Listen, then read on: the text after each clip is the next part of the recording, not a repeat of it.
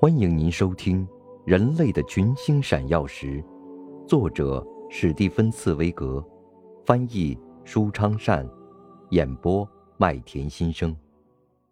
第五十二集：命运无情的嘲弄人。就在这样的时候，鲁热，一个名不见经传、修筑工事上的上尉，却坐在许宁根的一个小小驻地的营房里，一本正经的画着防御工事的图纸。也许他早已把自己在一七九二年四月二十六日那个已经消逝的夜里创作的这首莱茵军战歌忘却了。而当他在报纸上看到那首像风暴似的征服了巴黎的战歌，那首神圣之歌，他简直不敢去想，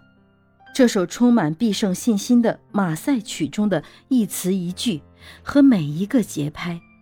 只不过是在那天夜里他心中和身边发生的奇迹而已。因为命运竟是这样无情地嘲弄人。虽然乐曲响彻云霄，萦绕天际，但是他却没有把任何一个人，没有把创作出这首乐曲的人捧上天。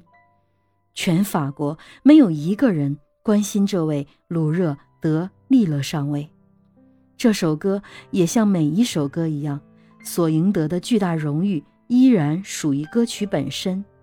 也没有一点荣誉的影子落到他的作者鲁热身上。在印歌词的时候，没有把他的名字一起印上。他自己也完全习惯于不被人敬重，并且不为此懊恼，因为这位革命战歌的作者自己并不是一个革命者。这种奇怪的现象，也只有历史本身才会创造。他虽然曾用自己的这首不朽战歌推动过革命，而现在他却要竭尽全力的来重新阻止这场革命。当巴黎的暴动民众唱着他的歌，攻击着杜伊勒里宫和推翻国王的时候，鲁热德利勒对革命已经十分厌倦，他拒绝为共和国效忠，他宁愿辞去自己的职务，也不愿为雅各宾派服务。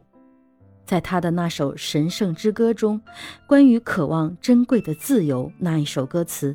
对这位耿直的人来说，确实不是一句空话。他对法国国民公会里的新的暴君和独裁者们的憎恶，并不亚于他对国界那边的国王和皇帝们所怀的仇恨。当他的朋友对马赛曲的诞生起过重大作用的迪特里希市长、吕内克将军。创作马赛曲就是为了献给他的，以及所有那天晚上作为马赛曲的第一批听众的军官们和贵族们，一个一个被送上断头台的时候，他公开向罗伯斯庇尔的福利委员会发泄了自己的不满。不久，发生了更为荒唐的事：这位革命的诗人自己也被作为反革命而遭逮捕，被控犯有叛国罪。只是到了热月九日，罗伯斯庇尔被推翻，监狱的大门被打开，才使法国革命免却其莫大的耻辱，把这次革命的一首不朽歌曲的作者交给国民的刺刀。您正在收听的是《人类的群星闪耀时》，演播麦田心声，感谢您的收听。